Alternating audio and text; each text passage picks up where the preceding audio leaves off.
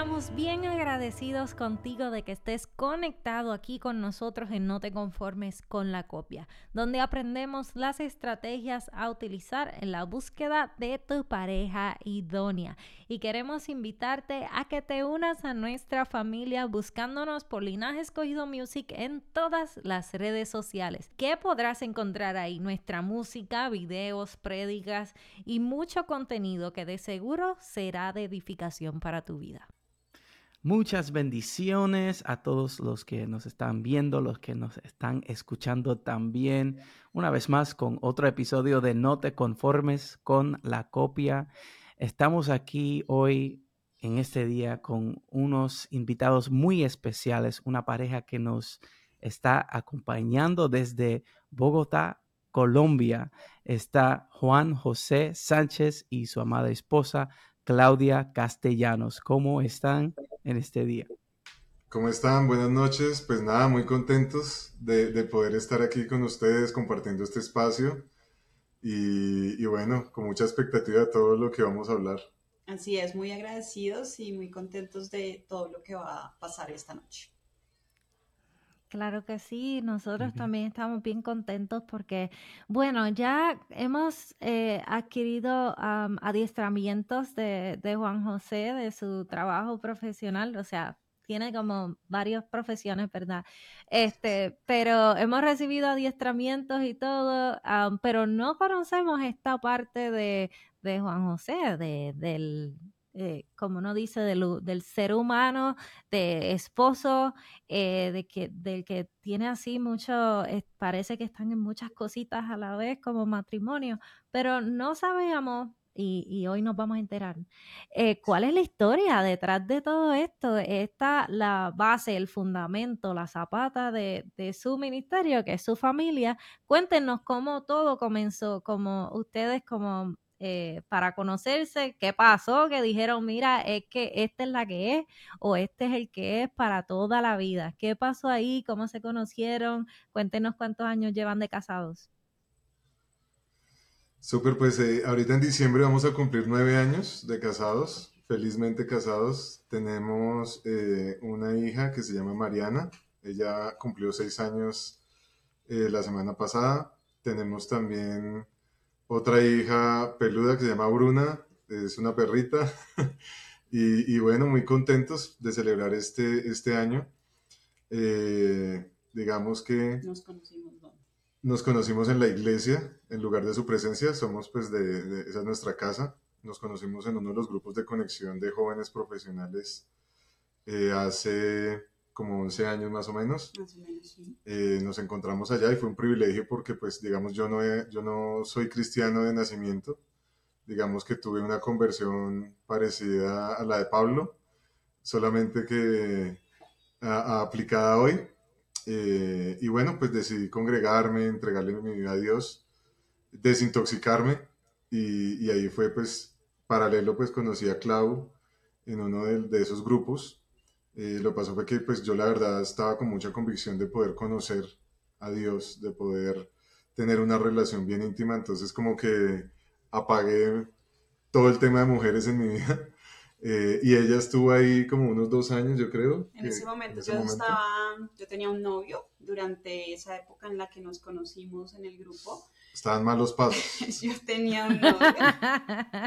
Eh, y, bueno, como, así como Juanjo estaba enfocado en, en, su historia con Dios, en, en, revisar muchas cosas de su vida con Dios, yo estaba también muy enfocada en mi relación.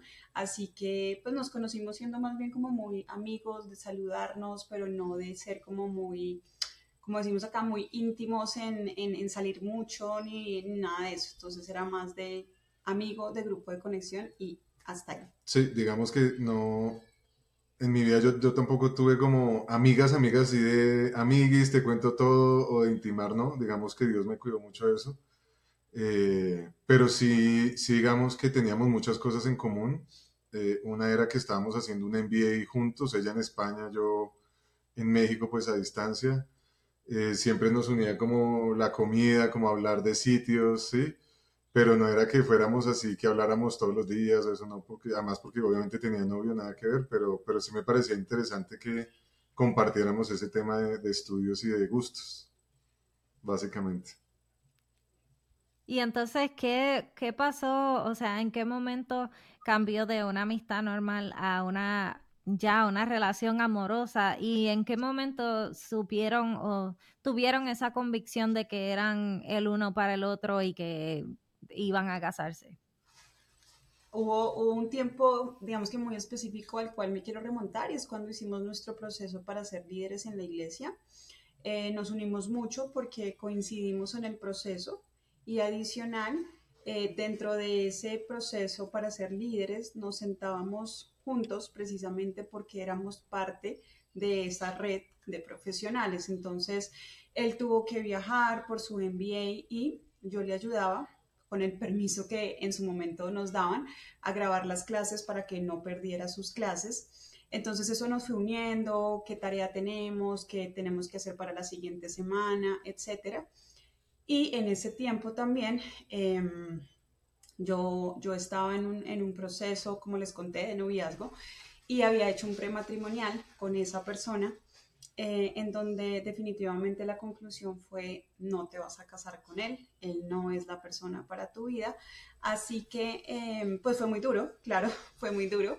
Em, caer en cuenta de eso porque siempre pues había tenido mi ilusión de tener una vida con esa persona, pero coincidieron las dos cosas, como el haber estado unidos durante un proceso y también el haber hecho un prematrimonial en donde la conclusión es, no es esa persona. Entonces, esto nos fue como uniendo, hablábamos muy seguido, también trabajábamos pues relativamente cerca y podíamos uno que otro día salir a almorzar y ah, así empezamos a hablar. No sé, ¿qué más quieres agregar? Ahí digamos que hay dos cosas importantes porque dentro de mi proceso, como lo, yo, yo les digo, Dios me dijo, yo te voy a dar tu mujer, pero primero hay que trabajar. Y les voy a hablar tal cual me dijo, y es, yo no le voy a entregar un tesoro a un gamín eh, traducido homeless, ¿sí? o sea, yo necesito, si tú quieres a alguien, tú tienes que merecer a esa persona, aunque todo Dios no lo da por gracia, pero definitivamente uno sí tiene que tener unos parámetros establecidos. Si tú quieres a alguien grande, tú también tienes que, esforzarte y, y valer la pena, por decirlo así. Y es, eh, primero me llevó dentro de todo un proceso que fueron siete años donde yo decidí pues cortar mis relaciones, pues porque tenía varias relaciones de noviazgos, eh, cambiar mi vida totalmente. Fue la restauración de mi hogar con mis papás, yo vivía con mis papás, yo soy hermano mayor, tengo dos hermanas menores. Entonces devolverle la honra a mi papá en el hogar y restaurar eso fue espectacular. Lo mismo pues con mi mamá. También Dios me dijo, si tú quieres tu esposa, tú tienes que recuperar la autoridad que perdiste con tus hermanas, pues porque yo llegaba borracho, me veían con muchas mujeres. Entonces Dios lo que me decía es, si, llega, si, si llega un hombre a la casa a hacer lo mismo que tú le haces a esas mujeres con tus hermanas, ¿tú qué harías? Y fuera eso yo te, yo te haría temas de celos. Entonces uno dice, no, pues lo mato. Entonces me decía, ¿con qué autoridad si tú estás haciendo eso? Entonces eso, eso para mí fue un golpe durísimo de saber, de no tener tu autoridad en las cosas. Fue duro porque pues básicamente es como dejar que le hagan a tus hermanas y también Dios me dijo, y a tu hija lo que tú estás haciendo y eso no es chévere. Entonces digamos que ese tema me impactó mucho. Entonces Dios me dijo, vas a conquistar a tus hermanos, o sea, vas a recuperar esa autoridad, pero vas a conquistarlas. Entonces ese fue como el proceso. También me dijo, ah, le quieres llevar mariachis y quieres conquistarla y quieres llevarle regalos, le llevas mariachis a tu, a tu abuela. O sea, todo lo que yo soñaba para la esposa lo hice con las mujeres de mi casa y, y fue espectacular porque se restauraron las relaciones. Y también me ayudó mucho porque ya todo lo había probado, ya había ido a lugares, entonces ya iba a la fija con la que iba a hacer. Entonces, ya pues tenías una lista, una lista de estrategias. Mira, te lo digo, literal, yo ya tenía los sitios, tenía el presupuesto, tenía todo listo. Tenía una agenda muy bien establecida y definida para, para mí. Y, adicionalmente, digamos que yo empecé a actuar en fe y eso es lo que ha movido nuestro hogar y se llaman los actos proféticos. ¿Qué quiere decir eso? Y es que Dios nos ha enseñado, y la palabra lo dice, para agradar a Dios, ¿qué tienes que hacer? Tener fe. Y la fe sin acción es, muerta. Entonces tú tienes que actuar. Y si tú no actúas y tú no puedes esperar a ver para actuar, tú tienes que actuar en fe. Entonces, ¿qué pasó? Mm, fui a mi encuentro de la iglesia, que pues fue espectacular. Y generalmente en esa época eran unos hoteles, eran un hotel y uno se quedaba tres hombres, pues hombres con hombres, mujeres, mujeres, y le dicen a uno, entre, acuéstese y duérmase porque pues pasan muchas cosas en los encuentros. Pues resulta que los, los otros tres que estaban conmigo se volaron porque tenían sus novias y yo, bueno, me quedé ahí. Y el enemigo me decía, como, uy, no, mire, ellos sí con sus novias y usted aquí, qué bobada. Y ahí fue cuando aprendí a escuchar la voz del diablo, porque uno tiene que saber cuándo viene de Dios y cuándo viene el diablo, porque pasa. Y mi actitud fue, le eché llave a esa puerta, llené la tina, estaba en un hotel cinco estrellas y salí y escribí una carta. Y fue la carta para mi esposa. Yo no sabía cómo, le cómo se llamaba nada, pero le empecé a escribir cartas, salí a ese encuentro, le dije a mi mamá que a la que fuera mi esposa le entregara esa carta. Y durante seis años duré escribiéndole cartas. Todas las noches, porque yo salía a rumbear jueves, viernes y sábado y domingos asados yo tomaba una botella de whisky solo, me encantaba bailar, la rumba. Entonces cambiar mi, estilo de vida a nada y tú tener una voz baja que todo el mundo tiene novia y todo lo que hacía, pues me desahogué contándole en, en las cartas mi proceso y siempre cerré diciéndole, sigo firme. Wow. Así es. Estoy sin palabras, Corillo. Estoy sin, estoy sin palabras, Corillo. Creo que. Todavía existen estas cartas, las tiene todavía. Sí, sí, yo las tengo. Eh, como dice Juanjo, a mí, ¿Ya las leíste todas? a mí me las dieron el día de mi matrimonio. Eh, mi, suegra me dio esa carta que él menciona del día del encuentro, pero también tengo una caja con todas esas cartas. Y tal cual, él no le pone nombre, él solamente, digamos que se refiere a esa mujer como, como mi amor y mi vida y siempre termina así, sigo firme. Y era como una afirmación, como, como el insistir en que cada día que escribía esa carta, aunque pudiera tener luchas, su convicción era más grande porque sabía que lo que venía era cierto, que quien venía era real y que pues estaba apartada eh, por Dios. Así que fue, fue muy lindo y fue realmente un regalo eh, muy significativo, claro, para mí, porque, porque dice mucho de lo que fue la seriedad de su proceso. Wow, y, y bueno, tengo mil preguntas en mi mente, pero Juan José, ¿qué, o sea, después de esperar tanto, tantos años preparándote y de cierta forma amando a, simplemente por fe a esa persona que Dios estaba preparando para ti, ¿Qué fue lo que te ayudó a identificar que era Claudia? Pues bueno, fíjate que yo seguí con, pues con todo eso y, en mi proceso y me dediqué a disfrutar el rol. Yo dije, tengo que disfrutar ser soltero y tengo que disfrutar mi familia. Y también decidimos disfrutar ser amigos. Como quemar esa etapa, no querernos saltar a, es que ya quiero ser novio, no, sino, bueno, porque, bueno, quiero ahí contar algo y es que como yo, yo duré tres años con mi exnovio, con quien les conté que hice mi prematrimonial y no salió, pues yo me empecé a aislar mucho de mis amigos porque todo era con él, las actividades, las salidas, los planes eran con él. Entonces yo también me dediqué a, tengo que voltear a mirar que tengo un montón de gente muy valiosa alrededor mío, no les he puesto atención, son gente que me han invitado y siempre les digo, no, no puedo, tengo otro plan, tengo otra actividad. Entonces yo también en ese punto quise como disfrutar la etapa de somos amigos, conozcámonos más, veamos qué nos gusta, tengamos actividades en común. Y pienso que los dos en ese sentido y en ese momento no teníamos como los ojos de me gustas, quiero algo más contigo, sino estamos siendo amigos, nos podemos ver, pero si no nos vemos también está bien. Ustedes saben que cuando uno empieza como a tener esa, ese deseo o ese gusto por alguien, si no te llamas, si no te vemos, eh, o, perdón, si no te ves con esa persona, como que te empiezas a sentir que está pasando. Entonces teníamos como un poco ese tema, eso viene después. Ahora es, vamos a ser amigos, porque en la amistad nos conocemos muchas cosas y luego, más adelante, pues nos vamos a conocer mucho más. La verdad no la tuve fácil y con toda sinceridad les cuento cómo fue eso y es que eh, la palabra es cierta que cuando uno se mete con Dios hermosea el rostro. Y no era Brad Pitt, pero les puedo decir que uno se cotiza, de verdad. Eh, entonces, pues con Dios obviamente me disparé en el trabajo. Yo trabajé en Claro 16 años, cumpliendo sueños, eh, cargos que no me imaginé, viajes.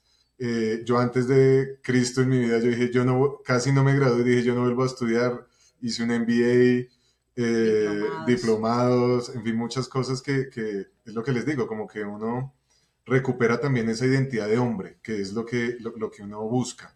Sí, como, oiga, ¿soy un buen partido o no? Porque, la, o sea, ¿qué le voy a dar a esa persona? ¿Sí? Entonces, eh, yo sentí que ya era el tiempo y ya Dios me dijo, bueno, mira. Y pues obviamente, pues ya uno empieza con los planes, obviamente eh, eh, el, el, consejo es que sea en grupo, salgan en grupo, por eso la importancia de no estar como en los grupos de conexión o en su iglesia, de tener amigos cristianos, eh, pues para compartir, no solamente pues para conquistar, sino en verdad para pasar momentos chéveres. entonces como que yo estaba cuidando mi corazón mucho porque yo dije, mi vida vale mucho.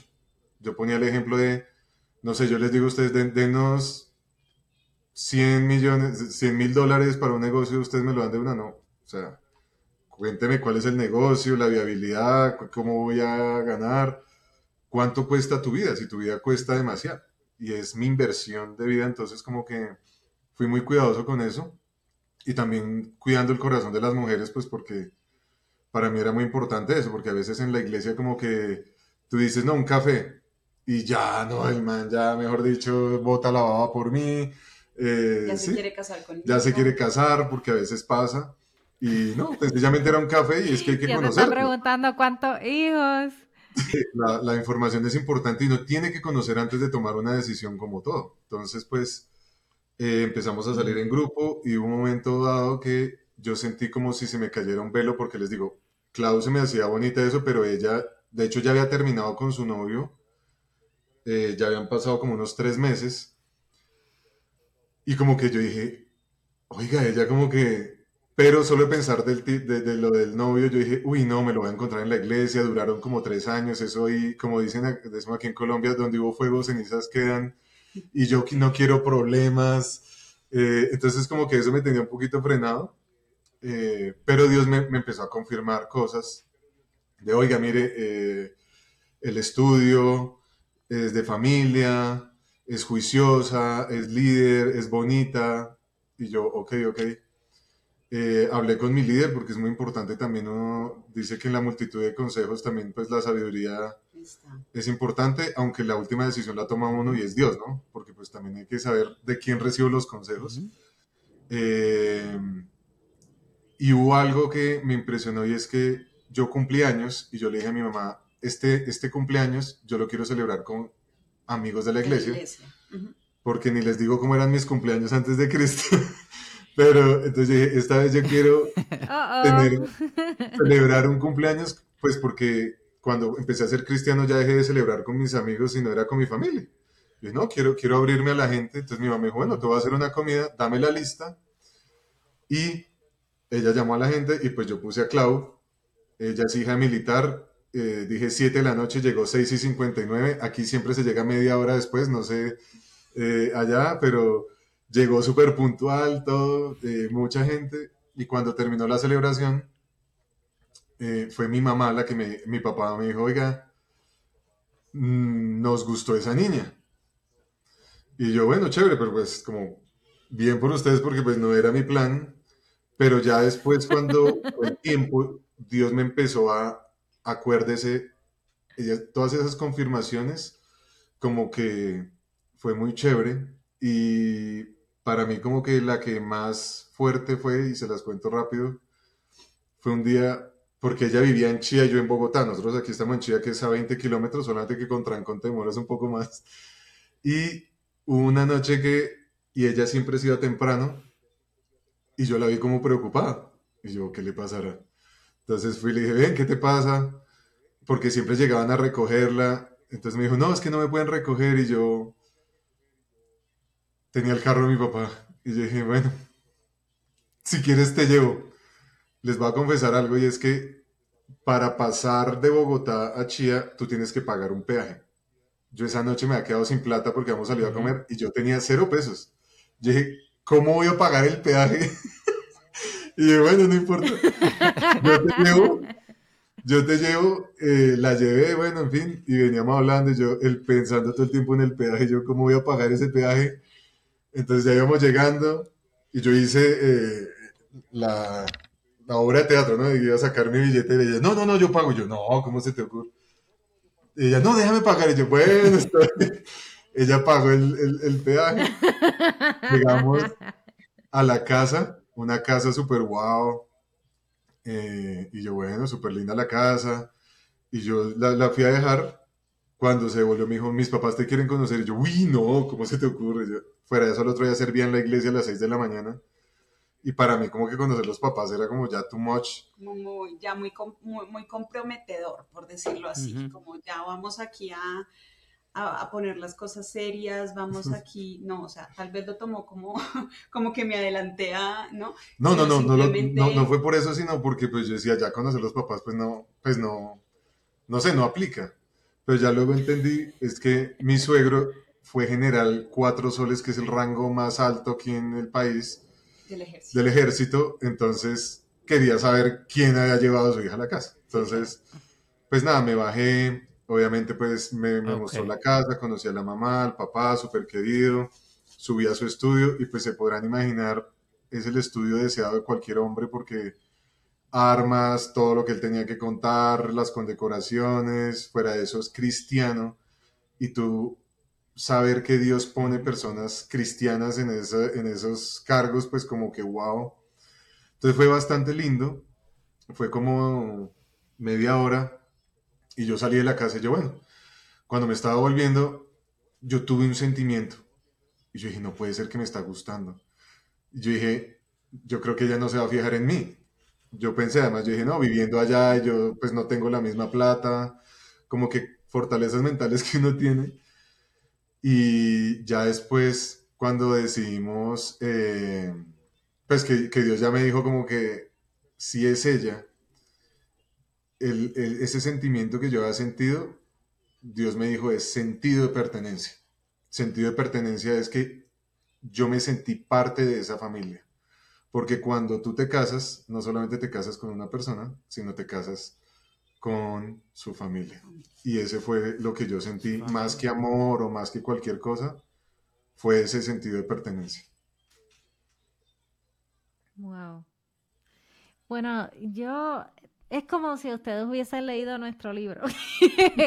Realmente. muchos puntos. Sí. han tocado muchos puntos. Este, por ejemplo, nosotros hablamos mucho de, de que nosotros debemos eh, antes de, uno pensar mm. en, Dios, envíame a la pareja, eh, debemos pensar en, Prepararse uno. En prepararse uno para, ser original, como uno dice, para aportar, para sumar, para ayudar a esa pareja y que cuando la pareja llegue a nuestra vida, nosotros podamos valorarla y que podamos eh, como decir ser buen mayordomos de esa bendición que tanto hemos esperado, ¿verdad? Este, y como tú decías, Juan José, es como que Dios no le puede entregar un tesoro a un deambulante espiritual. Si vienes a ver, o sea, no, es que no tienes de eh, es como mi tío decía, Joan, casa, carro, trabajo y luego te casas. Y, no era que él me estaba diciendo, Joan, sé materialista o lo que sea, no, él lo que me estaba diciendo era, prepárate, encárgate de estudiar, encárgate de, poder ayudar eh, y ser este un conjunto y, estar preparados para, aunque sea pagar un arriendo, como uno dice, tener un plan, aunque sea. Y, y yo creo que eso es muy importante, que es una de las cosas que resaltaste. Ya, y también eh, cuando dijiste lo de la fe sin obra es muerta muerta. Eh, es muy cierto cuando se, se trata de ¿verdad? La, la, búsqueda de parejas y, y, ese proceso de prepararse. Because in, in reality, it's, it's a way of activating your faith. es, es, activando tu fe cuando tú te quieres mejorar para ser un mejor esposo en el futuro. Esperamos que este episodio haya sido de bendición para tu vida, así como lo ha sido para nosotros. Podrán escuchar esta entrevista en nuestro canal de YouTube y en todas las plataformas de podcast. Si disfrutas de este contenido, por favor dale like, compártelo y únete a nuestras redes sociales. Somos Joan y Sami de Linaje Escogido y este es tu programa No te conformes con la copia conformes con la copia.